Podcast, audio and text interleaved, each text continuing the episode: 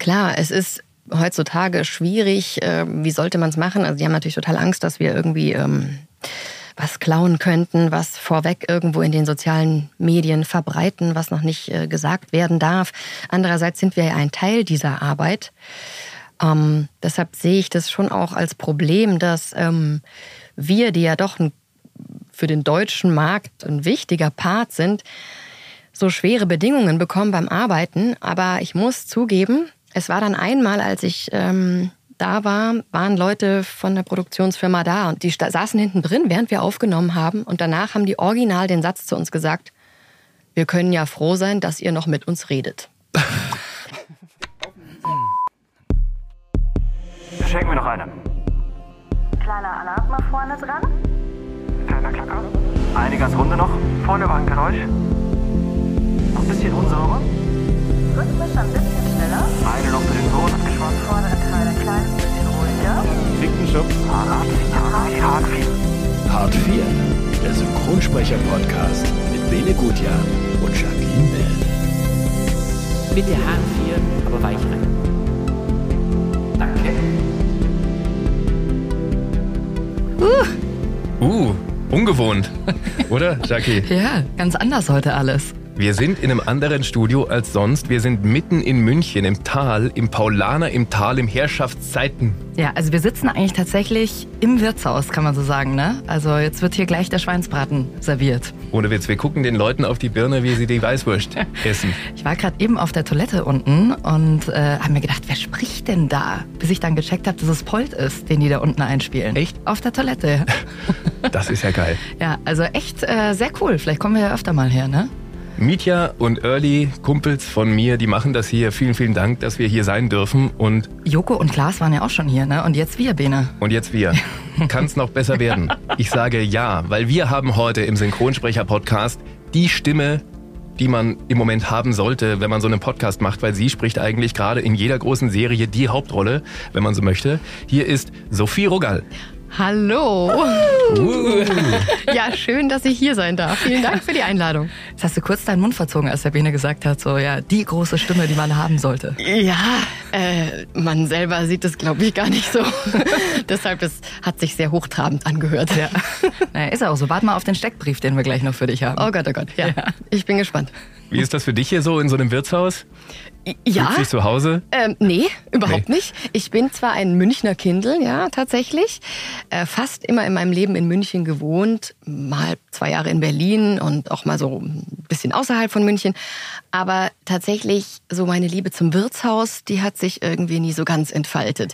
Ich bin auch gar keine große Wirtshausgängerin auf der Wiesen. Ich gehe ganz gerne auf die Wiesen, äh, fahre auch ein paar Achterbahnen ganz gerne und das gebrannte Mandeln.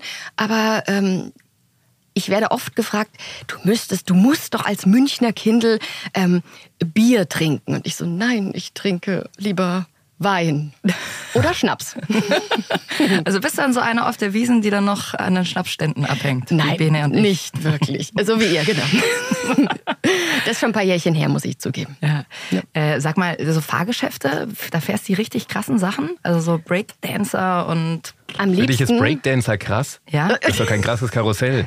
Das Doch. bin ich als Kind gefahren. Naja, rund um den Tegernsee ist nicht krass. Aber Breakdancer ist doch schon, da drehst du dich doch. ja, Ne? ich fahre am liebsten Fünfer-Looping. Oh, Tatsächlich. das ist auch gut, ja. ja, den gönne ich mir ganz gern mal. Wilde Maus finde ich auch immer wieder gut. Ich auch, ja. Vor allem, wenn man nach vier Mass aus irgendeinem Zelt stolpert und dann sagt, das war eine wilde Maus. Das ist immer eine ganz gute Idee. Super Idee, ja. Ich erinnere mich auch an eine wilde Maus. Ähm, da hat mir dann, glaube ich, so ein Kind in die Kapuze gekotzt. Die schön. saß hinter mir. Schöne das war dann Geschichte. auch sehr schön. Ja, ja. Mhm. Naja, Wiesen halt. Ja, die Wiesenzeit ist auch immer ziemlich hart für alle Aufnahmeleiter, weil eigentlich immer jeder krank ist zu der Zeit, ne? Also man kriegt immer so ein bisschen Ärger, wenn man dann gerade in aktuellen Projekten drin ist. Aber nee, warst schon wieder auf der Wiesen? Oh nein, Ja. fallen mir Na, immer vor, Studios aus. vor allem, weil man klingt wie Bastian Schweinsteiger, so total weselig. Also ich war jetzt zwei Wochen im Studio, ich wurde einmal nach Hause geschickt, weil ich so geklungen habe, wirklich, gar nichts mehr. Weil du betrunken warst oder krank? Nee, Ich wollte Beides. gerade so eine Nase nachstellen, kann ich halt nicht. Die Wiesen haben wir überlebt und jetzt kommen wir zum Ernst des Tages heute, zum Ernst des Lebens. Hier kommt der Steckbrief für Sophie. Bitteschön. Okay. Ich sag gleich, ich mache das nicht mit den verschiedenen Stimmen.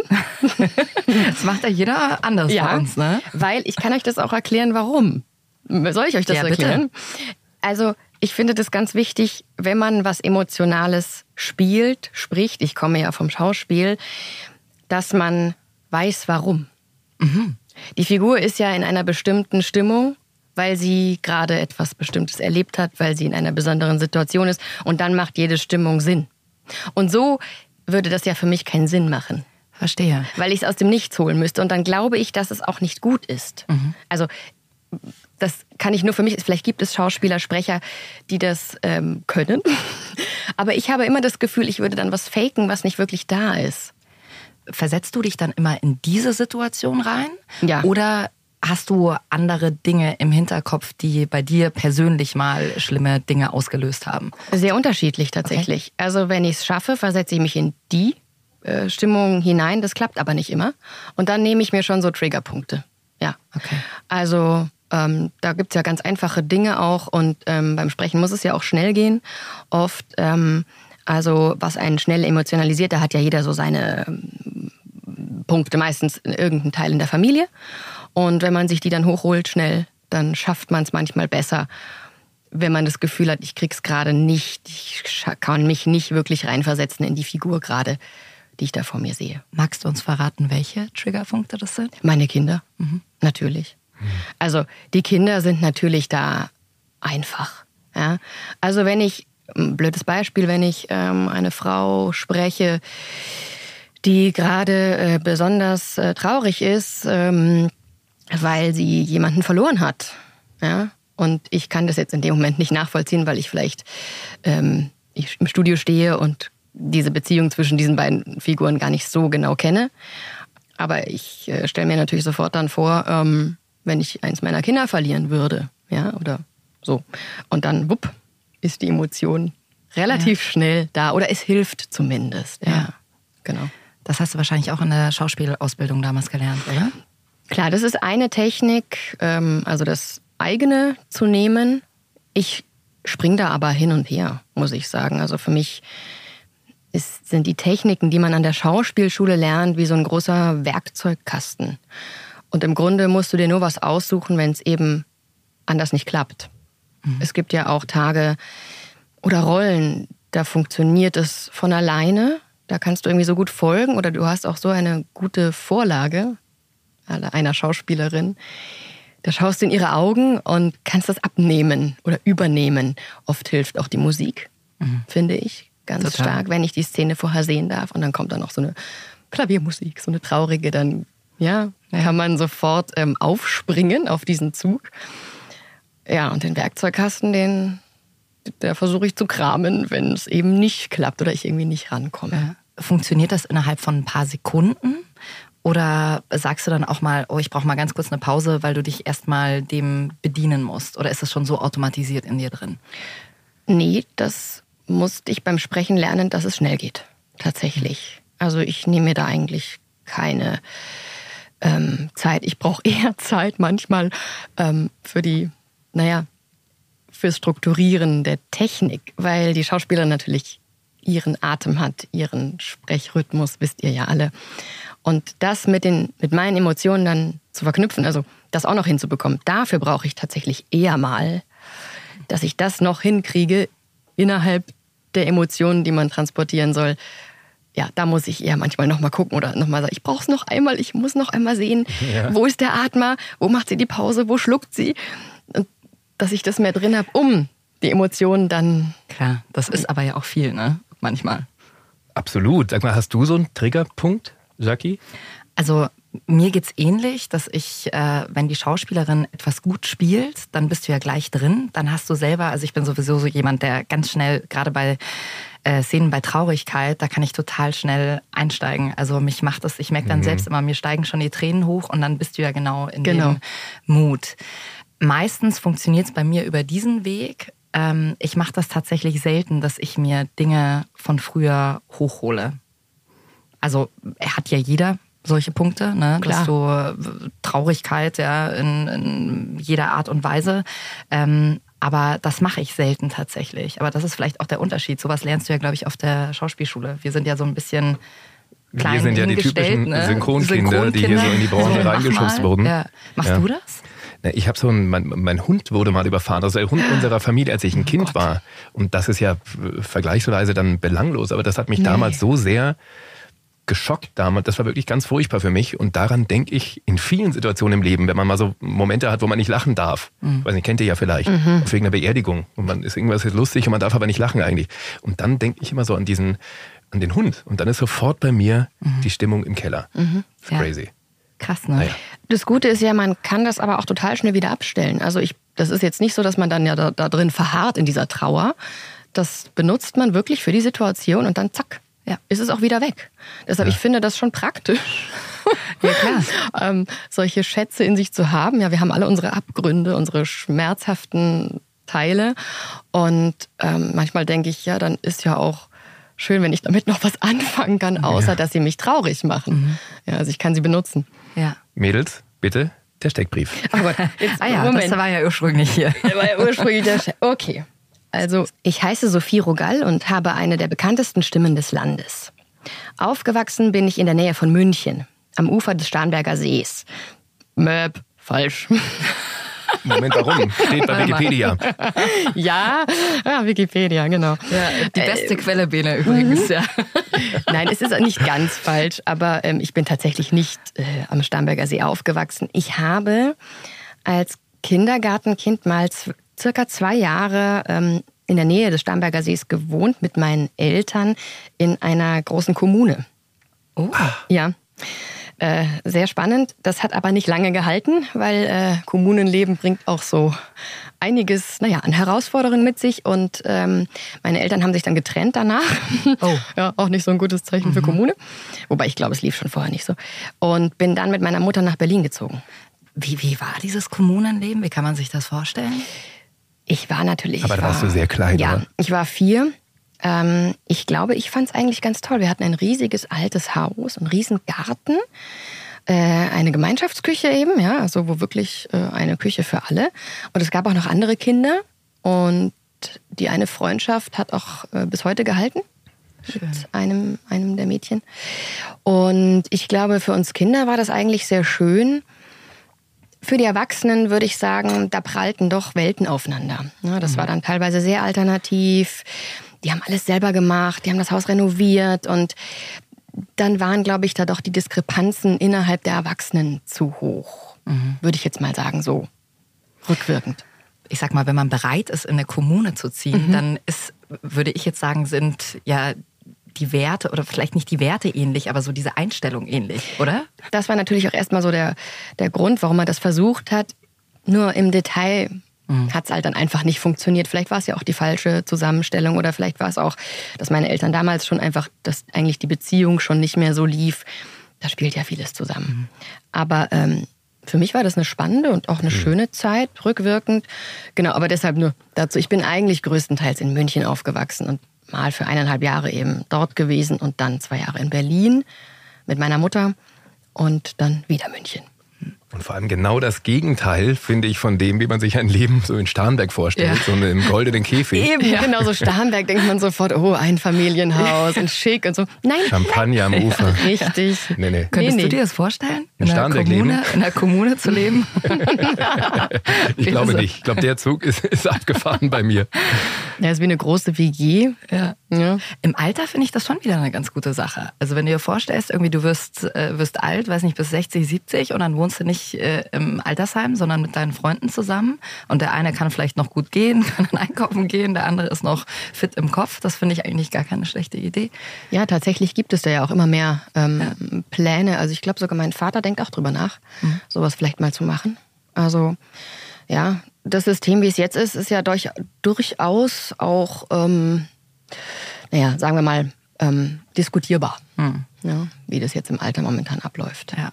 Diskutierbar ist auch unser Steckbrief, wie wir Oh gerade gemerkt wir haben. kommen hier nicht wir durch. steigen nochmal ein. Wir Versuchen kommen es. hier nicht durch. Ich mach mal weiter. Gut. Ähm, nach einigen Schauspielcastings bekam ich als Teenager meine erste große Rolle in der Vorabendserie bei aller Liebe. Für meine Rolle im Kinofilm Fickende Fische wurde ich sogar als beste Hauptdarstellerin beim Deutschen Filmpreis nominiert. Und später stand ich unter anderem auch mit Florian David Fitz vor der Kamera. Meinen Feinschliff fürs Schauspiel habe ich mir aber vor allem auf der Schauspielschule in München und später auf den großen Theaterbühnen geholt. Als Synchronsprecherin fühle ich mich eigentlich in jedem Genre zu Hause, brilliere aber vor allem in Fantasy-Serien wie House of the Dragon oder Der Herr der Ringe, die Ringe der Macht. Jawohl. Applaus. für Vielen. Dank. Sonst war alles okay? Oder? Ja, doch. Ja. Ich kann nicht klagen. Nein, sehr schön. Danke. Ich hatte dich jetzt auch die ganze letzte Woche im Ohr. Galadriel. Grandios gesprochen. Wirklich, der absolute Hammer. Richtig, richtig gut. Dankeschön. Es war eine sehr, sehr schöne Arbeit, Ja, muss ich sagen. Ich. Erzähl mal, wie war es im Studio? Also, ich muss zugeben, ich war mir dieser äh, Größe dieser Rolle gar nicht so bewusst. Ich äh, muss gestehen, ich bin kein großer Fantasy-Gucker und Leser und Kenner. Und ähm, ihr wisst es ja in unserem Beruf, das ist sehr kleinteilig. Man geht mal hierhin, mal geht mal dorthin, man, man hat Castings. Und irgendwie war das so eins von den Castings, was ich so gemacht habe. Und dann hieß es, ja, du hast die Rolle. Und ähm, dann kam ich ins Studio und habe gemerkt, oh, okay, das ist jetzt hier schon ein bisschen anders, als ich es so kenne. Ich spreche ja noch nicht so lange so viel und so große Rollen. Das hat sich erst in den letzten Jahren so ein bisschen etabliert. Und dann habe ich gemerkt, ähm, es ist alles geschwärzt. Also ne, bei diesen großen Serien. Mhm, ich habe geblurrt, gar kein man, glaub ich, geblurrt. genau. Ich habe kein Bild, ich sehe nur den Kopf und den Mund der Figur. Ich muss vorher mein Handy in einen Tresor sperren. ich muss meine Seele verkaufen, also so viel unterschreiben wie ähm, noch nie. Und da habe ich dann doch erst diesen Umfang ähm, dieser großen Serie ähm, verstanden. Und naja, aber die Aufnahmen an sich waren sehr entspannt, sehr, ähm, wie kann man sagen, sehr genau. Der Jan Odle, der ja Regie geführt hat, hat jeden Take, jedes Buch absolut akribisch überarbeitet, auch während den Aufnahmen. Das fand ich, fand ich sehr toll, wie genau da gearbeitet wurde, weil es gibt ja da Bücher als Vorlage und denen möchte man gerecht werden. Das war ihm sehr wichtig. Und wir hatten eben sogar jemanden, der einen Menschen, der anscheinend sich so in dieses, äh, in diese Herr der Ringe Geschichten und Bücher eingelebt hat, äh, der fließend Elbisch spricht. Ja. Also, Unfassbar. ich frage mich immer, wie, wie lernt man, also wie kommt man drauf, dass man sagt, so, also ich lerne jetzt die Sprache Elbisch. Ja, ich frage mich auch, mit wem spricht er das, aber es scheint da Communities zu geben, Ja. die vielleicht wirklich untereinander sich treffen, um Faszinierend. ja, das zu leben, diese Parallelwelt zu leben. Es gibt ja auch Elbisch-Wörterbücher. Und also Jan hatte das alles vor sich liegen und hat also mit, mit diesem Menschen, der ist auch alle Bücher durchgegangen, also dieser Kenner. Und ähm, im Studio war es dann eine tolle Arbeit, ein tolles Team gehabt und es ging dann trotzdem relativ zügig, fand ich. Also ähm, man denkt ja dann, oh Gott, dann stöpselt man sich da von Take zu Take. Das war nicht der Fall, eben weil die wahnsinnig gut vorbereitet waren und ähm, hat großen Spaß gemacht. Bevor wir reingehen, so richtig in die Aufnahmen, weil es war schon alles ein wenig anders als bei anderen Projekten, hören wir mal rein. Sophie als Galadriel ist, glaube ich, der Opener von Herr der Ringe. Die Ringe der Macht. Wir kannten kein Wort für den Tod, denn wir dachten, unser Glück würde ewig währen.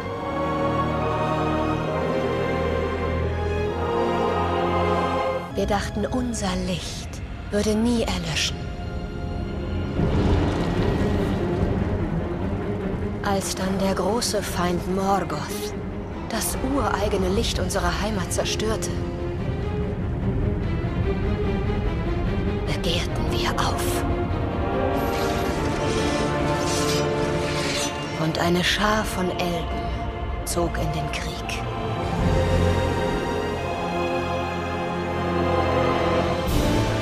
Wir verließen Valinor, unsere Heimat, und reisten in ein fernes Reich, voll unbeschreiblicher Gefahren und seltsamer Kreaturen von unermesslicher Zahl. An einen Ort bekannt als Mittelerde.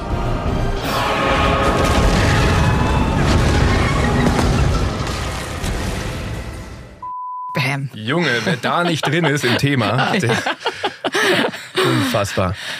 Mal kurz, um das einzuordnen nochmal. Also das ist die größte und teuerste Serie, die je produziert wurde von Amazon. Und Ja. ähm, ich glaube, eine Folge hat so viel gekostet wie die ganze Staffel von Game of Thrones.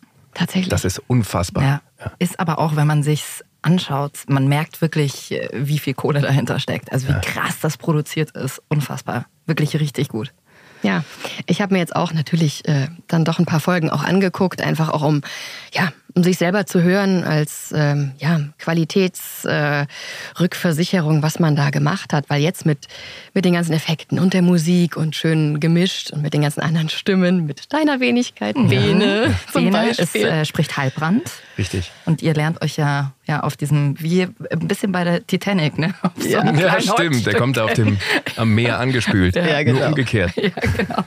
Eine folgenreiche Figur, kann Ja. man sagen. Aber die Aufnahmen waren schon crazy, finde ich, weil ich habe das auch noch nicht erlebt, dass dann eben nur das Gesicht zu sehen war und man gar nicht wusste. Und ich habe mir da auch ehrlicherweise schwer getan am Anfang, dass man so den das Gegenüber gar nicht anspielen kann, weil du orientierst dich ja oft auch an dem, was da von der anderen Seite kommt oder das Gesicht, wenn du auch mal gerade nicht selber im On bist. Und das war nicht. Absolut. Das war schon schwierig. Und deshalb war es ja so toll, dass ähm, das Team so gut vorbereitet war, weil der Jan einem wenigstens, zumindest was er wusste, sagen konnte, was denn gerade passiert. Ich meine, die durften es ja auch nicht sehen alles. Und ich glaube, wir hatten auch selten so viele Retakes wie bei dieser Serie, weil natürlich ähm, zum Beispiel Atmer. Ja. wo, du dich ja an, wo du dich ja an dem Brustkorb oder an den Schultern oft orientierst. Wie atmet die Figur? Ähm, ich weiß noch, die Cutterin hat dann gesagt, also zu 50 Prozent waren sie immer richtig, zu 50 Prozent waren sie immer falsch. das war echt Glück. Ja, für alle, die jetzt gerade hier vielleicht quer hören und sagen, was ist denn ein Retake? Also ein praktisch ein Take, der nochmal aufgenommen werden muss, weil man ihn sozusagen das erste Mal, als man ihn aufgenommen hat, entweder was falsch ausgesprochen hat oder weil man den vielleicht vergessen hat. Also wenn praktisch die ja, Produktion schon in der Mischung ist und dann fällt denen auf, oh warte mal, da die Figur, die atmet aber nochmal, das brauchen wir nochmal, dann äh, kommt Sophie zum Beispiel nochmal ins Studio. Und äh, was du gerade erzählt hast mit, äh, man guckt immer auf die Schultern oder auf den Brustkorb, wenn man atmet. Also könnt ihr ja selber auch mal überprüfen, wenn man einatmet, geht geht der Brustkorb hoch und die Schultern gehen hoch und daran orientiert man sich dann eben, wenn wir das auf dem Bildschirm sehen. Geht der Brustkorb hoch oder runter? Genau, weil am Gesicht siehst du oft den Atmer nicht, ob es ein oder aus ist. Genau. Und ähm, oft sind die auch so leise im Original, dass du es nicht richtig hörst und dann ist es sehr hilfreich, den Körper zu beobachten. Aber wie du sagst, ich merke oft bei mir, wenn ich spreche, dass ich mich ganz oft eigentlich gar nicht an meiner Figur orientiere, sondern eben an meinem Gegenüber, weil das ist ja derjenige, mit dem meine Figur spricht. Also muss ich in seine Augen gucken, weil von ihm will ich ja was. Oder äh, er möchte was von mir. Oder mit dem habe ich jedenfalls in dem Moment eine Beziehung, weil ich mit ihm kommuniziere. Und es ist mir oft schon aufgefallen, dass ich teilweise mehr den Kollegen auf dem Bildschirm angucke als meine Figur. Natürlich meine Figur, weil es lippensynchron sein muss. Also das muss natürlich irgendwie draufpassen. Aber ich bin immer sehr dankbar, wenn ich die andere Figur sehe, weil ich dann sofort versuche, von dir möchte ich was. Also das versuche ich über, indem ich der anderen Figur in die Augen gucke. Ähm, versuche ich da auch meine Intention stärker zu bekommen. Das ist interessant, weil du auch meintest, diesmal war das nicht möglich und das habe ich auch gemerkt. Das war schwierig. Wir hatten nur unsere Figur und das ist ein bisschen wenig eigentlich, weil man ja auch nicht, man ist ja nie alleine, wenn man kommuniziert, also selten. Und wie war es jetzt, als ihr euch beide gehört habt? Hat das der Qualität einen Abbruch getan? Das kann ich ganz schwer beurteilen, ehrlich gesagt. Ich hoffe und glaube nicht. Also ich habe es mir angeguckt und fand es in sich sehr stimmig. Ähm, aber ich tatsächlich, das, was man da selber gemacht hat, zu beurteilen, dessen fühle ich mich nicht mächtig. Dazu bin ich zu sehr ich. Äh, klar. Das ist äh, Ego dann irgendwie doch drin, ne? Und kann, man kann nicht wirklich. Man kann sich nicht von sich trennen. Das ist immer komisch, sich zu sehen, sich zu hören. Das bleibt auch komisch. Aber Ja? Ich weiß nicht, wie es euch geht. Ich habe schon so ein, so ein Idealbild von mir, wie ich klingen möchte. Und ich habe schon gemerkt bei der Serie, dass ich mich selber erst wohlfühlte beim Gucken ab Folge 3. Das habe ich richtig gemerkt. Ich habe an, ich, ich würde behaupten, das merken andere vielleicht nicht so oder gar nicht. Und der Jan hat ja die Takes genommen, nicht ohne Grund. Also der es war ja in gut, Ordnung. ja. Aber ich habe für mich gemerkt, ab Folge 3 war ich da. Ab Folge 3 habe ich verstanden, wie wir hier aufnehmen. Ähm, Da ist die Nase wieder gewesen. Die Nase. Ja, das ist der werden wieder nach Hause geschickt, ja, aber das Schweine wieder. Also ab Folge 3 habe ich gemerkt, wie es funktioniert. Und Ja. seitdem habe ich mir gefallen, ab der Folge. Vorher, so die in der zweiten Folge, so mit diesem Floß, da dachte ich mir, Alter, da war ein Ton dabei, den würde ich normalerweise nicht machen. Das war, da war ich unsicher. Da Ja. habe ich gemerkt, dass ich weiß gar nicht, was hier passiert. Da war nur dieser Atmer, wo der Jan gesagt hat, du, ich weiß nicht, wird er gerade von einem vom Boot angefahren oder bist du einfach nur traurig oder wir wissen es nicht. Ja. Mach mal irgendwie. Und, und da war, ich habe mich da verloren gefühlt. Ja, das ist auch ein bisschen schade. Ich finde, klar, es ist natürlich ähm, heutzutage schwierig. Ähm, wie sollte man es machen? Also die haben natürlich total Angst, dass wir irgendwie ähm, was klauen könnten, was vorweg irgendwo in den sozialen Medien verbreiten, was noch nicht äh, gesagt werden darf. Andererseits sind wir ja ein Teil dieser Arbeit. Ähm, deshalb sehe ich das schon auch als Problem, dass ähm, wir, die ja doch ein, für den deutschen Markt ein wichtiger Part sind, so schwere Bedingungen bekommen beim Arbeiten. Aber ich muss zugeben, es war dann einmal, als ich ähm, da war, waren Leute von der Produktionsfirma da und auch von Amazon. Und die saßen hinten drin, während wir aufgenommen haben. Und danach haben die original den Satz zu uns gesagt, wir können ja froh sein, dass ihr noch mit uns redet. Weil die dann gesehen haben, unter welchen Umständen wir arbeiten und das wirklich wahrgenommen haben. Und das fand ich irgendwie so toll. Das, sie konnten es jetzt nicht ändern in dem Moment, das ne, war ja schon auf dem Weg so und aber das fand ich irgendwie, das hat mir gleich wieder irgendwie total was gegeben, dass die auch gemerkt haben, wow, das ist nicht so einfach, so aufzunehmen und so eine Qualität herzustellen. Ja, man möchte das Bestmögliche machen, aber wenn du nicht siehst, was sollst du tun? Das fand ich dann irgendwie, ja, sehr versöhnlich. Ich glaube, das ist äh, oft das größte Problem, dass man sich gar nicht vorstellen kann, wie läuft die Arbeit in einem Synchronstudio überhaupt ab. Und dafür musst du einfach erstmal vor Ort sein und das mal sehen. Wahrscheinlich, ja. Mhm. Sophie war mit ihrer Rolle Galadriel auf einer Mission bei Die Ringe der Macht. Jetzt hören wir mal rein. Darum geht's. Ich fühle mich nicht siegreich. Du verdienst die Ehrungen des heutigen Tages. Dein Bruder wäre stolz auf dich. Ich erinnere mich noch, als die ersten davon erschaffen wurden. Ein Ebenbild eines Gefallenen, verewigt in einem lebendigen Wesen. Ich dachte wohl immer, meine Ruhestätte würde hier sein. Bei Ihnen. Stattdessen soll ich Sie verlassen. Dies ist das Geschenk deines Königs. Ein Geschenk, das ich entschieden habe zu verweigern. Galadriel. Mein Bruder gab sein Leben auf der Jagd nach Sauron. Sein Auftrag ist jetzt der meine. Ich mache mich auf die Suche nach dem Feind, der uns im Norden entkommen ist. Allein, wenn es sein muss. Ja, richtig, dein mysteriöses Zeichen. Ich habe dem Hohen König berichtet. Weswegen sollte... Weil ein Zeichen zu sehen nicht bedeutet, dass du kurz davor stehst, Sauron zu finden. Es ist vorbei. Das Böse ist fort. Warum ist es dann weiterhin hier drin? Nach allem, was du durchlitten hast, ist ein Zwiespalt ganz natürlich. Ein Zwiespalt. Ich bin dankbar, dass du nicht solch Unheil erfahren hast wie ich. Aber du hast nie gesehen, was ich sah. Ich habe meinen Teil gesehen. Du hast nicht gesehen, was ich gesehen habe. Das Böse schläft nicht, Elrond. Es wartet. Und im Augenblick unserer Selbstgefälligkeit blendet es uns. Und? Ja, ja, da müsste man jetzt Take für Take durchgehen, wo ich äh, sage, na ja, da ein bisschen nein. Ähm, na klar, man hört immer Dinge, wo man sagt, "Ugh, Hilfe.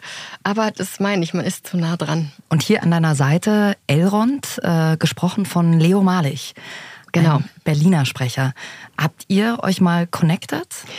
Leider gar nicht. Es ist ja wie immer, man sitzt, man steht alleine im Studio äh, und die ganze Crew ist dann auch äh, mal für mehrere Wochen oder immer wieder auf jeden Fall auch nach Berlin gefahren und hat dort die Berliner Kollegen aufgenommen. Es war sehr lustig, als äh, Jan, äh, Yassi und also praktisch Katharin und der Tonmeister, äh, unser Kinne, ähm, vor mir im Hotel stand, weil ich zufälligerweise auch in Berlin war. Ich so, was macht ihr hier? Wir so, dürfen wir nicht sagen. Ich so, hm, okay. ich weiß schon, um welches Projekt es geht. Hast du schon viele Anfragen bekommen, so à la, mach mir mal die Galadriel? Meine beste Freundin hat Geburtstag. Nein, tatsächlich noch nicht, aber ich werde das erste Mal auf eine Synchronrolle angesprochen. Ja? Das ist mir vorher noch nie passiert. Also Ja. heißt einfach random auf der Straße? Nee, Nee. aber dass mir Leute schreiben, mich anrufen, mich also überhaupt darauf ansprechen, ähm, auf dieses Projekt und dass ich das gesprochen habe. Na, man wird auch immer gefragt, wen sprichst du denn eigentlich? Was, was hast du eigentlich gemacht? Ne? Und Ja. das ist, wird die Rolle sein, die du droppen wirst. Und du wirst Ganz sagen, genau. ich bin Galadriel. Und dann werden sie sagen, nee. Echt? Ja, genau. Ja. So, und jetzt kommt der Moment, wo alle weghören sollten, Oh Gott, ja. die die Serie noch nicht fertig angeschaut haben. Also auch ich muss mir jetzt die Ohren zuhalten. Bene, du hast einen Ton ausgeschnitten, da hört man dich, also Halbrand, zusammen mit Galadriel. Das ist das Staffelfinale.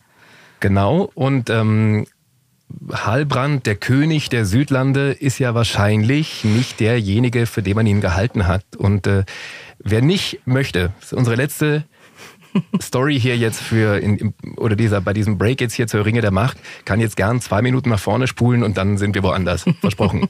Dann wir rein. Nur ich erkenne eure Größe. Ich allein sehe euer Licht. Ihr wollt mich zur Tyrannin machen. Ich mache euch zur Königin. Schön wie die See und die Sonne. Stärker als die Grundfesten der Erde. Und ihr, mein König. Der dunkle Herrscher. Nein, nicht dunkel. Nicht mit euch an meiner Seite. Ihr sagtet mir mal, dass wir aus einem Grund zusammengeführt wurden. Das hier ist er. Ihr bindet mich ans Licht und ich binde euch an die Macht. Gemeinsam können wir Mittelerde retten. Retten. Oder regieren. Ich sehe keinen Unterschied. Und deswegen werde ich niemals an eurer Seite stehen. Ihr braucht nicht. Euch auf dem Meer zurücklassen Das, auf dem ihr trebt, weil die Elben euch verstoßen haben. Nur weil ihr es gewagt habt, sie anzubetteln um ein paar belanglose Soldaten.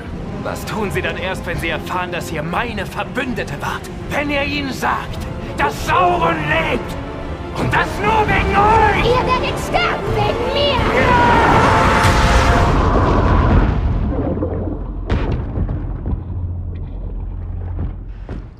Boah, Alter. krass. So böse Story kann vorbei. der Bene sein. Ja, aber wirklich. Wahnsinn gesprochen, Bene. Das ist übrigens das, was die ganzen oder viele Aufnahmeleiterinnen und Aufnahmeleiter sagen, die das ja auch gucken. So, Bene, du bist immer der Nette, ja, du sprichst immer die Lustigen und die, die, die, die, weiß ich auch nicht, die, die Schleimigen schön irgendwie. Und auf einmal bist du das.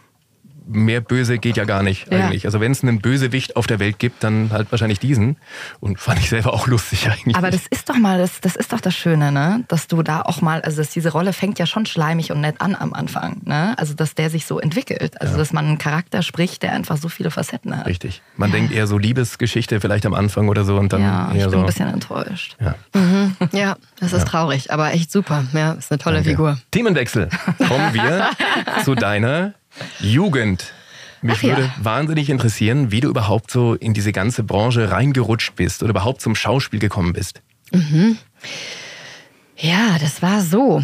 Also ich habe schon immer eine gewisse Affinität dazu gehabt. Ähm, meine Mutter hat auch eine Schauspielausbildung gemacht, hat allerdings ähm, wurde dann mit mir schwanger und hat dann eigentlich die Schauspielerei äh, an den Nagel gehängt, ist, äh, hat ihren ersten Beruf wieder ausgeübt, die, den Beruf der Grundschullehrerin und ähm, ist parallel noch Sängerin gewesen.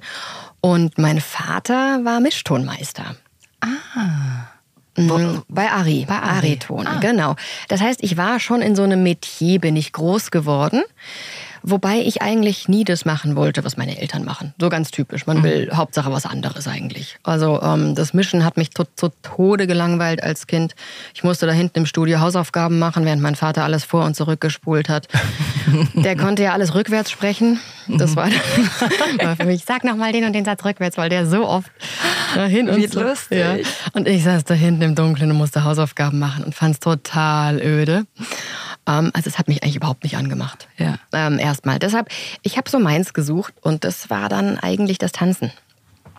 Also ich war la, ja, äh, ich war viele Jahre lang der Überzeugung, dass ich Tänzerin werde. Okay. Ich habe ganz früh angefangen mit Ballett, drei oder vier. Und habe das dann auch äh, auf einer professionelleren Ebene betrieben, also schon mit 13, dann sechsmal die Woche trainiert, war hier in München an der staatlichen Ballettakademie Heinz-Bosel-Stiftung, also wo man wirklich sechsmal die Woche hartes Training hat von, mit russischen Lehrern, was eine Ach. gute Schule für mich war. Ja, Mhm. was also äh, blickst du positiv drauf zurück? So und so. Natürlich ähm, wird einem auch dadurch natürlich ein Stück Freiheit und Kindheit vielleicht genommen, aber ich wollte das. Also deshalb kann ich nicht sagen, es wurde mir genommen, sondern, sondern ich wollte es mir auch nehmen lassen in dieser Zeit. Es war irgendwie, hat mir sehr viel Struktur gegeben. Meine Disziplin habe ich dort quasi erlernt, ähm, für was zu arbeiten, für was zu ackern, richtig. Ähm, das hilft mir heute noch. Ähm, genau, deshalb war eigentlich erstmal mein Wunsch, Tänzerin zu werden und ich bin diesem Wunsch also erstmal nachgegangen. Ich war immer schon sehr klein und dünn und so schmächtig und sah sehr jung aus. Und ähm, Film fand ich auch schon immer spannend, aber habe eigentlich gar nicht so gedacht, dass das meins ist. Und dann hatte ich mal eine Tanzaufführung, wo wir auch singen mussten und ein bisschen äh, Schauspielern. Das war so eine Art Kindermusical. Und da hat mich dann eine Kindercasterin danach ähm, angesprochen. Die war im Zuschauerraum und hat gesagt, magst nicht mal äh, ein Casting machen? Hast du mal Lust, in so eine Kinderkartei zu kommen? Und ich war, ja, okay, war da jetzt gar nicht so erpicht drauf, aber dachte mir, wieso nicht? Und habe dann ein paar Castings gemacht, schon als junges Kind oder als junges Mädchen. Die wurden erstmal alle nix. Und plötzlich wurde eben eins doch was. Und das, glaube ich, lag sehr daran, dass ich eben so jung aussah. Und die haben ein Mädchen gebraucht, ähm, die ähm, schon älter ist, mit der sie länger drehen können. Ja, ist ja auch oft das Aber Ding noch ein beim Kind Synchron, spielt. ne? Ja, also dass Genau. du sagst, du besetzt oft äh, Leute, die schon erwachsen sind auf Kinderrollen, weil du einfach mit denen halt mal ein paar Ja. Stunden durchziehen kannst. Ja, weil normalerweise darfst du, glaube ich, nur fünf Stunden dürfen die Kinder nur am Set sein. Das heißt, von Maske bis die letzte Klappe. Bleibt nicht mehr viel. Ja, da, äh, genau. Ich war halt einfach schon ein bisschen älter. Ich war schon ein Teenie, sah aber noch irgendwie aus wie neun oder zehn. Ähm, genau. Und so habe ich dann bei aller Liebe, diese kleine ARD-Serie hatte ich dann da, ähm, war ich dann plötzlich die Freundin vom jüngsten Sohn. Wie war das für dich? Also damals so als Jugendliche plötzlich am Set abzuhängen und nicht irgendwie, keine Ahnung, die normalen Sachen mal zu machen, die Jugendliche so machen. Ja, so viel war das noch nicht. Das war eine kleine Rolle und ich war tierisch aufgeregt, tierisch nervös und ähm, glaube ich, wenn ich nur ein, zwei Drehtage gehabt hätte, wäre ich nicht dabei geblieben. Das hat, hat mich total abgeschreckt am Anfang, diese Technik auch. Ne? Also es stehen 30 Leute um dich rum, du musst auf eine Markierung gehen, du musst Augenlicht haben, du musst die Sachen tausendmal wiederholen. Ist ja nicht so, du gehst dahin, spielst ein bisschen rum und gehst wieder, sondern das ist sehr technisch. Und mein Glück war eben, dass es eine durchgehende Rolle war. Ich musste also dabei bleiben und habe so quasi meine Scheu verloren und habe mich angefangen vor der Kamera wohler zu fühlen, weil ich bin jetzt glaube ich erst mal ein eher scheues Kind gewesen tatsächlich, aber dadurch, dass das eine durchgehende Rolle war, Bist du nicht mal rausgekommen aus der Nummer? ja und das war im Grunde mein Glück. So ähm, habe ich es gemerkt, dass es eigentlich vielleicht doch reizvoll ist. Ja. Und im Vergleich ähm, vor der Kamera und Theaterbühne, was würdest du da wählen? Du hast ja beides kennengelernt. Ja, das kommt natürlich wie bei allem auf das Projekt drauf an. Ich spiele schon sehr gern Theater inzwischen. Das war dann so, ich bin ja dann nochmal auf die Schauspielschule gegangen nach meiner Tanzausbildung, weil ich es eben wichtig fand, äh, wenn ich diesen Beruf Schauspielerin machen möchte, dann möchte ich ihn wirklich richtig lernen, gerade auch wegen der Sprache, wegen dem Sprechen. Ich kam vom Tanz, hatte kein Sprechgefühl für die Bühne. Ich dachte, körperlich kriege ich das hin, so eine gewisse Bühnenpräsenz. Ich bin mir meines Körpers sehr bewusst, aber sprachlich fehlt es mir. Ich habe, keine, Be- habe kein Bewusstsein, wie ich meine Sprache einsetzen kann. Deshalb bin ich dann nochmal auf die Schauspielschule gegangen und habe da schon die Bühne für mich entdeckt. Also heutzutage, also heute würde ich sagen, hängt mein Herz tatsächlich mehr an der Bühne. Wobei es, wie gesagt, total aufs Projekt drauf ankommt. Ich habe jetzt im Frühsommer einen Zweiteiler für die ARD gedreht, der jetzt Weihnachten rum rauskommt. Eine Geschichte über so eine Höhlenrettung in Berchtesgaden. Ähm, das war ein sehr großes, aufwendiges Projekt. Wir haben in Kroatien in Höhlen gedreht. Es war körperlich wahnsinnig anstrengend. Ähm, das war toll wieder, das Drehen. Also da habe ich das Drehen auch wieder wahnsinnig geschätzt und genossen. Und gleichzeitig gab es auch Projekte am Theater, oh, wo ich dachte, wann ist das vorbei? Wann ist diese Probenarbeit vorbei? Ja, natürlich. Deshalb wie bei allem, es geht darum, wie sind die Menschen um dich rum, wie ist deine Rolle, wie ist das ganze Umfeld, unter welchen Umständen arbeitest du. Deshalb, ich kann das gar nicht so sagen. Und ist nicht das das Coole beim Synchron, dass man ja eigentlich so schnell in so verschiedene Rollen schlüpfen kann, was du dir beim Theater wochenlang erarbeiten musst oder vielleicht auch beim Film, bis du das Drehbuch hast, bis du da mal, bis das da mal vor die Kamera kommt, dauert ja eigentlich echt eine Zeit. Und da bist du vormittags die, die Superheldin in der Amazon-Serie und nachmittags sprichst du noch irgendwo anders, in den liebende Mutter. Also wo gibt's das schon, ne? Ja, absolut. Ich habe immer das Gefühl, ich erhole mich. Ich bin ja so dreigleisig unterwegs, also drehen, Theater, äh, sprechen. Und ich erhole mich jeweils im in einem Part von dem anderen.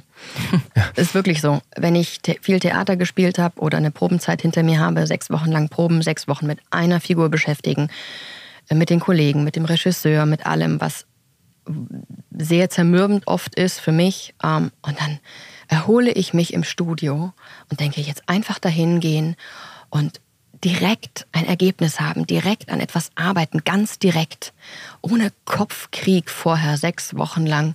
Das finde ich wahnsinnig erholsam. Auch in meinem Alltag mit drei Kindern ähm, schätze ich das inzwischen wahnsinnig, die Arbeit im Studio, weil sie so produktiv ist. Man muss auch sehr wach sein, sehr schnell sein. Was mir, was ich, wo ich lange gebraucht habe, das ähm, mir anzueignen. Tatsächlich, ich hatte das Glück, das hat wirklich nicht jeder, ich muss wirklich sagen, das Glück, dass ich jemanden hatte, der mich in dieses Synchron, in diese Synchronbranche wirklich reingebracht hat. Ich hätte das alleine nicht geschafft. Ich kann ihren Namen gerne nennen, weil sie ja. ist wirklich meine Mentorin, Susanne von Medway. Mhm. Eine großartige Kollegin und Sprecherin auch. Ich verehre sie sehr. Ich würde sie eigentlich nie Kollegin nennen, weil ich sie so verehre. Ich finde, sie ist nochmal wirklich, was das Sprechen betrifft, einfach noch eine andere Liga. Und wir hatten an der Schauspielschule mit ihr einen Synchronworkshop. Also eine Woche durften wir in einem richtigen Studio mit ihr aufnehmen. Und sie hat uns das mal gezeigt, uns Schauspielschülern damals, wie das so in einem richtigen Studio abläuft. Und hat quasi, sie hat Regie geführt und ähm, uns da eine Woche lang begleitet und uns das beigebracht. Und nach dieser Woche hat sie zu mir gesagt, Sophie, ich glaube, das könnte was für dich sein. Ich versuche mal ein paar Aufnahmeleiter auf dich aufmerksam zu machen. Und das hat lange gedauert bis die mich wirklich auf dem Schirm hatten. Ihr wisst, wie die Branche ist. Ja, die ist klein und man hat schon relativ viele gute Leute. Ich finde, sie sind auch sehr offen auf, neu, auf neue Stimmen. Das will ich gar nicht sagen, aber bis die wirklich dich immer auf dem Schirm haben und wieder an dich denken, musst du, glaube ich, schon viel, doch schon relativ viel gemacht haben. Und die hat mich so oft immer gesagt, probier doch die Sophie und hier auch. Und also der bin ich eigentlich, ähm, ja, also wenn es Susanne nicht gegeben hätte, würde ich heute sicher nicht Galadriel sprechen. Aber ich glaube, das ist bei uns allen so am Ende. Man, jeder von uns hat irgendwie eine Connection. Bei dir war es Marina Köhler mhm, damals, genau. die dich als kleinen Jungen reingebracht hat. Bei mir mein Onkel, der Sprecher ist. Ja, also man hat, jeder hat, glaube ich, so eine Bezugsperson. Ähm, ich glaube, dass die wenigsten tatsächlich, also ich weiß, dass die FFS das oft macht mit äh, Bewerbungen, die von Schauspielschülern reinkommen, dass die öfter mal eingeladen werden, aber oft hast du natürlich auch in diesem Daily Business gar nicht so die Zeit, die neuen Stimmen auszuprobieren. Ja, und dann bleibt es halt doch viel bei Ensemble und bei den kleinen Rollen, dass du wirklich mal für eine Hauptrolle ähm, angefragt wirst oder so weit kommst. Ähm, das, also bei mir hat das gedauert, sagen wir mal, gut, jetzt gute zehn Jahre. Das ist gute zehn Jahre her, dass Susanne da angefangen hat, mich wirklich zu pushen. Ähm, und das hat sich dann nach und nach gesteigert. Ja. Bevor wir weitermachen beim Synchron, noch mal ein kurzer Cut. Wir haben vorbereitet Fickende Fische. Ach Sicherlich Gott. ein prägendes Projekt für ja, dich in deinem Leben. Absolut. Sag mal gerne noch mal drei, vier Wörter zu diesem Projekt. Genau, das war auch wieder so eine Sache. Wie gesagt, ich hatte schon ein bisschen Dreherfahrung, war 17, 18 Jahre alt. Und ja, ähm, dann kam wieder so ein Casting reingeflattert. Ähm, und dann ging das weiter Runde für Runde und plötzlich war ich in der Endrunde. Und ähm, dann hat dieses Projekt geklappt. Im Endeffekt war das auch wieder sehr viel Glück, weil ich glaube, ich einfach, wie ich aussah, ich hatte damals rot gefärbte Haare, war halt so ein Teenie und entsprach genau der Regisseurin. Mhm. Und die Regisseurin hat, glaube ich, genau das gesucht. Ich musste dann nur zur Tür reinkommen und hatte fast die Rolle, hatte ich so ein bisschen das Musstest nicht mal spielen, oder was? Ja, tatsächlich. Ich hatte ja auch noch keine Ausbildung. Wir waren, wie gesagt, 18 Jahre alt, wir beiden Hauptdarsteller. Und die haben uns einfach genommen, wie wir waren. Deshalb ist es schon für mich ich, ein Projekt, was ich definitiv vor meiner Ausbildung, das hat so, ist so ein bisschen, ja, da durften wir einfach Hauptsache authentisch. Ja. Das hatte noch nicht wirklich was mit Schauspielkunst zu tun für mich. Ja, also ähm, die haben uns genommen, wie wir sind und haben quasi unsere Rollen eigentlich waren uns auf den Leib geschrieben und wir konnten agieren, wie wir wollten. Die Kamera ist uns gefolgt. Es war natürlich ein wahnsinnig tolles, freies Projekt, ähm, was äh, für mich ganz, ganz eine ganz wichtige, tolle Zeit war. Auch diese Dreharbeiten, aber auch, weil ich eben sehr jung war und in diesem Business Schauspiel eigentlich gar nicht so ja, noch nicht so bewandert war, habe ich mich danach auch relativ zurückgezogen wieder, weil dieser mediale Wahnsinn, der damals also kam. da ging es ab, oder? Ja. Du wurdest ja auch nominiert dann für die Genau, ich war nominiert Preise. ja, für den Jupiter Award und eben als äh, beste Hauptdarstellerin für den Deutschen Filmpreis. Eine wahnsinnige Wahnsinn. Ehre, aber eben für mich eigentlich überfordernd. Mhm. Ich hab, konnte mir nicht vorstellen, oh Gott, jetzt einfach nur noch zu drehen. Ich war mitten in der Schule und ich wollte einfach auch tatsächlich Teenie sein. Ich wollte mit meinem Freund abhängen und mhm. Sachen machen, die man als Teenie macht. Ich hatte vorher fast nur getanzt. Ich musste ein bisschen meine Jugend nachholen und ähm, habe mich dann so ein bisschen auch wieder rausgezogen und das habe ich gebraucht damals. Hattest du zu dem Zeitpunkt schon eine Agentur, die auch ja. dahinter war? Genau, ich hatte dann eben schon eine Agentur. Also es begann mit den ersten Drehsachen, da werden dann Agenturen auf einen aufmerksam. Und ab da mhm. hatte ich auch jemanden, die haben das auch akzeptiert. Okay. Ähm, das war okay. Ja, und ähm, ich habe irgendwie da ein bisschen Zeit gebraucht und habe die Schauspielschule tatsächlich erst sehr viel später dann nochmal äh, bin ich angegangen. Ich hab, ähm, wollte erst mal ein bisschen noch jung sein. Lass uns doch mal reinhören in Fickende Fische. Sind die alle von deiner Mutter? Hm. Ganz schön rumgekommen. Hm. Willst du dich nicht setzen? Klar. Und was macht sie da? Hm, so Clubmanagement oder so. War da gewesen? Nee, zu teuer. Ach so. Spielst du? Nö. Du? Hm. Cool. Was ist mit Tanzen? Willst du tanzen? Sag mal, höre ich da so eine Berliner Schnauze ein bisschen?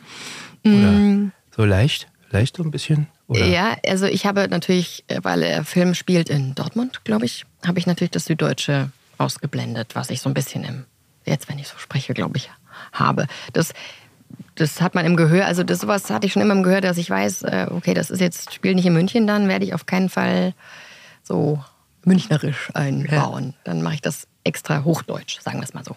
Du, und wann kam dann dieser Switch, wo du sagst, ich, jetzt haben es die Leute endlich kapiert und gemerkt, ich spreche jetzt auch große Rollen beim Synchron und eben nicht nur Menge, Ensemble? Das hat sich tatsächlich erst so, glaube ich, in den letzten, ja, fünf, sechs Jahren so entwickelt, muss ich sagen. Also mit der Geburt meiner ersten Tochter bin ich dann vom Theater weggegangen. Ich war ja noch fest am Theater vorher und habe gemerkt, nee, das werde ich nicht mehr machen mit Kindern.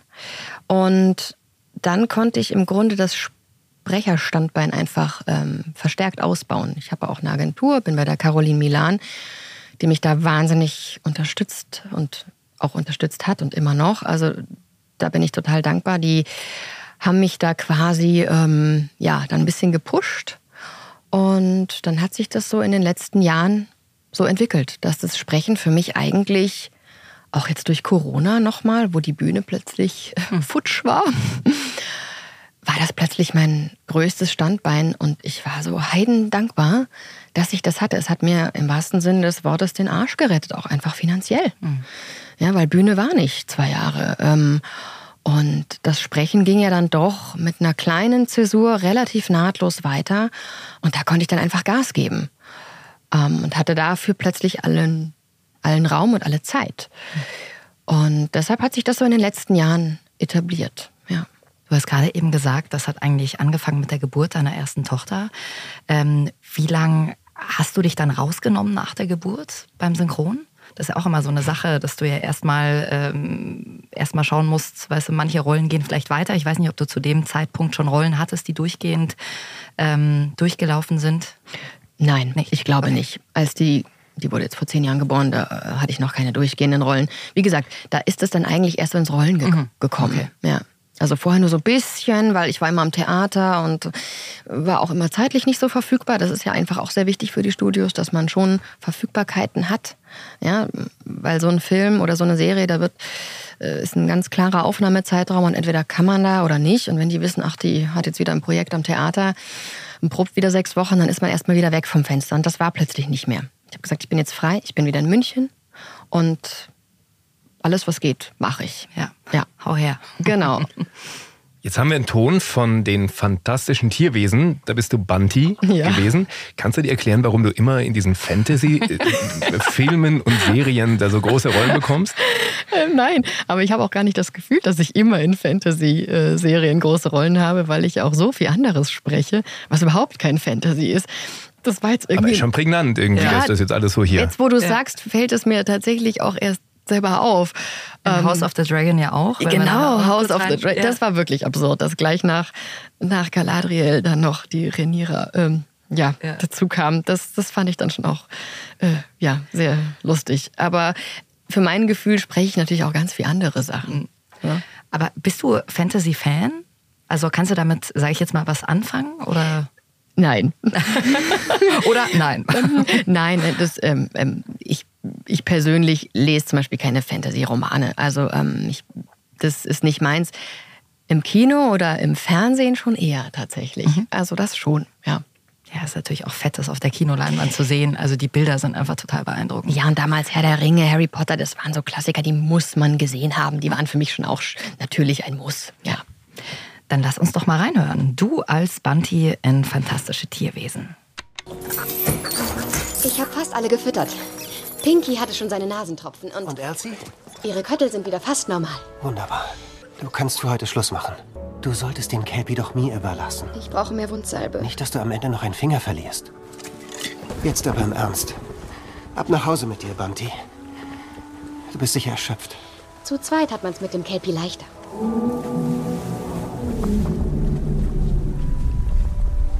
Vielleicht ziehst du besser das Hemd aus. Ach, keine Sorge.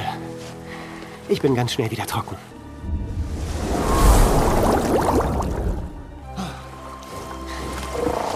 Wenn du Bunty noch einmal beißt, steckst du in Schwierigkeiten, Freundchen. Was war das denn? Ich weiß nicht. Aber ich möchte, dass du jetzt nach Hause gehst. Soll ich das Ministerium rufen? Nein, ich möchte, dass du nach Hause gehst. Bitte. Ja, sehr süße Rolle. Die habe ich auch sehr geliebt. Ja. Ja. Warum? Was war besonders an Bunty? Ja, die hat sowas, ich weiß nicht, ähm, sowas einiger, also auf der einen Seite naiv und sehr liebevoll, sehr treu ähm, und einen totalen Witz. In, Also die Schauspielerin äh, ist auch einfach sehr lustig. Also ich mochte das, ja. Und mit Solveig Duda haben wir das aufgenommen. Ist natürlich auch immer ein Heidenspaß mit Ja. der Solveig. Hatten wir auch schon hier vor kurzem bei uns im Podcast. Also wenn ihr die Folge noch nicht gehört habt, dann hört mal rein. Und haben sie gar nicht angesprochen auf die Tierwesen, also um Gottes Willen. Ja. Siehst du mal, wie viel die wieder macht, dass wir das Ja, ganz so erwähnt viel, haben. Ja, das ist Wahnsinn. Ja. Gibt es denn eine Rolle oder einen Charakter, den du gern mal spielen würdest? Also irgendwas, was du äh, im Synchron noch nicht so ausleben konntest? Ui, da muss ich richtig überlegen. Da fällt mir gar nichts ein, weil ich wirklich finde, dass diese Arbeit eben so wahnsinnig variabel ist. Also ich mag sehr gerne die historischen Sachen, merke ich. Die spreche ich aber auch immer mehr oder immer mal wieder. Ähm, die gefallen mir sehr, weil sie eben so anders sind. Ja, weil man in eine andere Zeit äh, sich hineinversetzen darf und ähm, die Frauen damals ja einen ganz anderen Duktus, Sprachduktus, eine ganz andere Haltung haben und das gefällt mir eh irgendwie total. Das gefällt mir aber auch beim Spielen. Ähm, es braucht nicht alles das moderne, flapsige Sein von heute. Ich finde es schön, mal ähm, in eine andere Zeit zu gehen, merke ich. Ja, das ist eigentlich so das, was ich, worauf ich Lust hätte momentan, ja. Und gibt es irgendwas, worauf du gar keinen Bock hast? Du sagst, oh Gott, jetzt schon wieder eine Ärztin oder was weiß ich? Nee, Ärzte finde ich auch super. Sind mir auch ganz fremd. Finde ich toll. Großartig. Ja, so analytisch und so, gar nicht meins. Also ich bin ja völlig äh, chaotisch und irgendwie emotional äh, und so ähm, analytische äh, Figuren finde ich auch so wahnsinnig spannend, weil die mir eben so fremd sind und finde ich toll. Ähm, nee, ich spreche alles gerne. Tatsächlich. Also wir müssen jetzt zu House of the Dragon kommen. Wir können uns ja verquatschen mit Sophie ohne Ende, aber wir gucken auf die Uhr. Ja. Hast du selbst gesehen? Hast du schon reingeschaut? Ein bisschen, aber noch nicht. äh, Da muss ich noch ein bisschen mehr gucken, ja. Da bin ich tatsächlich noch nicht so weit. Aber Game of Thrones hast du gesehen. Ist ja praktisch ein Ja. Spin-off davon. Genau. Ja. Und großer Fan? Alle so gehypt wie alle anderen von Game of Thrones? Oder? Ja, tatsächlich auch geworden. Ja, also ich war etwas skeptisch auch vorher, weil es eben gar nicht so mein Genre ist. Aber es ist schon geil gemacht. Ja. Dann lass uns doch direkt mal reinhören in die aller, allererste Szene. Sophie als Rhaenyra Targaryen in House of the Dragon. Als das erste Jahrhundert der Targaryen-Herrschaft zur Neige ging, ließ die Gesundheit des alten Königs, Jaehaerys, allmählich nach. Zu jener Zeit stand Haus Targaryen auf dem Höhepunkt seiner Macht, mit zehn ausgewachsenen Drachen unter seinem Joch. Keine Macht der Welt konnte es mit ihm aufnehmen. König Jaehaerys regierte fast 60 Jahre lang inmitten von Frieden und Wohlstand. Doch Schicksalsschläge hatten ihm beide Söhne genommen und die Thronfolge in Frage gestellt. Im Jahre 101 berief der alte König also den Großen Rat ein, um einen Erben zu bestimmen. Mehr als 1000 Lords folgten seinem Ruf nach Harrenhal. 14 Anspruchserklärungen wurden gehört. Doch nur zwei wurden ernsthaft in Erwägung gezogen. Prinzessin Rhaenys Targaryen, älteste Nachfahrin des Königs, und ihr jüngerer Vetter, Prinz Viserys Targaryen, des Königs ältester männlicher Nachfahre.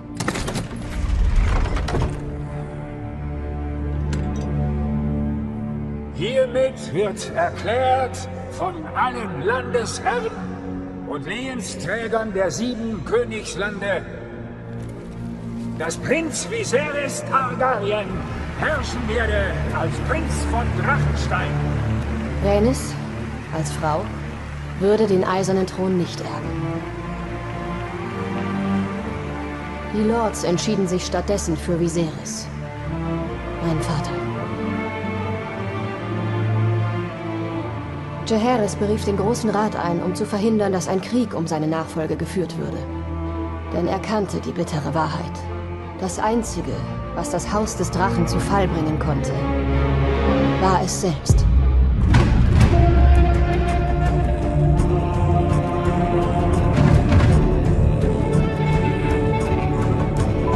Boah, wieder mega gut. Mhm. Wirklich. Also vor allem so ein, man muss sich ja vorstellen, wir haben das ja in kleine Takes immer aufgeteilt. Also dass dieser Riesenmonolog dann am Ende so rund klingt, äh, ist faszinierend. Und oft ist es ja auch so im Studio, dass wir die Anschlüsse nicht unbedingt hören. Kommt immer aufs Studio drauf an. Du hast schon die Möglichkeit zu sagen, spiel mir das mal vorher ein. Ja? Dann hörst du noch den Satz, den du davor gesprochen hast. Aber das ist schon immer eine Aufgabe, finde ich. Total. Und man ist selber wirklich auch überrascht, wenn man es dann im Großen und Ganzen hört und sieht. Also ich jedenfalls. Weil wir es eben so zerstückelt machen. Und wenn man es dann sieht, denkt man, aha, okay, dann, dann hört man natürlich auch, ist es aufgegangen, hat es geklappt oder ja, an der einen oder anderen Stelle eben nicht. Vor allem einfach mal diese beiden Opener von diesen beiden größten Serien, die es gerade gibt, mal einfach mal rausgeknallt. Und ich finde das so krass, weil man muss sich ja da reinversetzen in, in kürzester Zeit. Du kommst da an und sagst, Mensch, wie geht's dir so? Hast du gehört, gerade Corona? Wie oft warst du auf der Wiesen? Okay, geht los, bumm. Und dann aber genau so abliefern. Ja. Das ist krass. Ja, aber ähm, ich weiß nicht, wie es euch geht. Ich, ich, ich bin immer sehr froh in meinem dunklen Bunkerchen dann da, alleine vor meinem ähm, Mikro. Nur ähm, die Cutterin oder der Cutter noch mit im Raum. Und dann kann man, hat man nur diesen Bildschirm vor sich und die Stimme der Schauspielerin und los geht's. Also ich finde das total das ist so eine Blase, in der man ist. Ja, man hat ja auch kein Tageslicht, aber das mag ich auch. Ich muss mich dann da reinziehen äh, lassen können und dann klappt das relativ schnell. Man hat schnell die Außenwelt ausgeblendet. Das finde ich auch manchmal sehr erholsam. Ich weiß nicht, ich habe eine tolle Serie auch äh, vor ein, zwei Jahren in Berlin gemacht für Arte en Therapie. Äh, hieß diese Serie, auch eine tolle Serie ähm, ähm, über so Therapiesitzungen. Ja. Ähm, in Treatment, glaube ich, gab es als Vorprojekt von den Amerikanern. Jedenfalls, die Franzosen haben En Therapie gemacht und da durfte ich Melanie Thierry sprechen, die Schauspielerin, die spreche ich momentan fest und ähm, die ist eine große Rolle gewesen, eine Patientin. Und wir hatten also eigentlich nur Therapiestunden. Also eine Folge war immer eine komplette Therapiestunde. Das heißt, man saß nur auf der Couch und hat geredet mit dem Therapeuten. Und ich fand das auch so super. Ich bin dahin, die hatten mir ein, eine Couch hingebaut. Neben die Couch das Mikro. Also ich saß wirklich auf der Therapie-Couch. Vor mir ein riesen Bildschirm. Ich habe immer nur den Therapeuten vor mir gesehen und habe ähm, mit dem meine Sitzung gehabt. Und ich weiß Das noch, ist ja cool. ja, und ich weiß noch, dass der Regisseur oder, oder Cutter oder äh, Tonmeister irgendwann gesagt haben, wollen wir nicht mal eine Pause machen? Ich so, nein, ich muss die Sitzung beenden. Das müssen wir doch fertig machen, das Thema hier. Äh, Und das meine ich, man ist so drin, man blendet die Außenwelt aus und bei dem Projekt war es auch so jetzt. Ähm, House of the Dragon oder auch eben Ringe der Macht, du gehst in dein dunkles Kämmerchen und das muss jetzt beendet werden, dieser Kampf. Also da gehen fast keine Pausen. Also ich hatte wenig Bedürfnis auch nach Pausen tatsächlich. Klar, irgendwann hat man äh, karierte Augen und sieht nichts mehr, aber ähm, und wird langsam. Und die Konzentration lässt dann doch nach. Aber ich, es hat einen Sog, wenn du solche Produktionen machst, wo du so ja, intensiv arbeiten darfst. Totaler Fokus einfach. Bereitest du dich auf die Rollen dann irgendwie vor? Also wir hatten es ja vorhin schon äh, bei einer Theaterprobe. Da probst du wirklich sechs Wochen für diese eine Aufführung. Wie ist das für dich dann ins Studio zu gehen? Und wir wissen ja meistens eigentlich gar nichts. Wir wissen, ah, okay, fette Serie, hier Hauptfigur. Vielleicht, wenn du Glück hast, darfst du es mal vorher ein bisschen sehen. In den meisten Fällen nicht. Ähm, was machst du da? Genau, also wenn ich was zu sehen bekomme, nehme ich es gerne an und lass mir gerne noch was erzählen. Und ich möchte auch immer die ganze Szene vorher sehen. Genau. Natürlich, dass ich zumindest weiß, wo fangen wir an, wo startet die Figur, wo hört sie auf. Und die Regie bettet einen ja immer ganz gut ein, finde ich, als Sprecher. Also wenn man Fragen hat, wird sofort, ja, das ist so und so. Also ich frage auch viel, damit ich schon jeden Take verstehe. Aber ich mache keine eigentlich, also außer bei Voice-Over und Dokus, wo ich den Text vorher zu Hause habe zum Bearbeiten, äh, mache ich sonst keine Vorbereitung. Und ich finde das eben auch das Reizvolle an der Arbeit und auch der Unterschied eben zum Theater.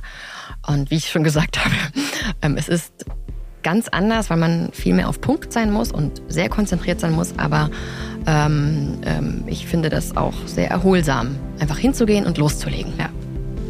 So, bevor wir jetzt hier noch auf den Tisch sabbern, weil das nächste Oberster-Schnitzel an uns vorbeigetragen wird, müssen wir langsam mal ist zum unseres. Essen, ja. Sophie, vielen lieben Dank. Es war ganz, ganz toll mit dir. Ja. es war ganz, ganz toll mit euch und äh, vielen Dank, dass ich hier sein durfte. Schön war's. Und jetzt die Krüge. Prost. Ja. Und wir hören uns in zwei Wochen wieder. Wir freuen uns sehr, wenn ihr wieder mit dabei seid.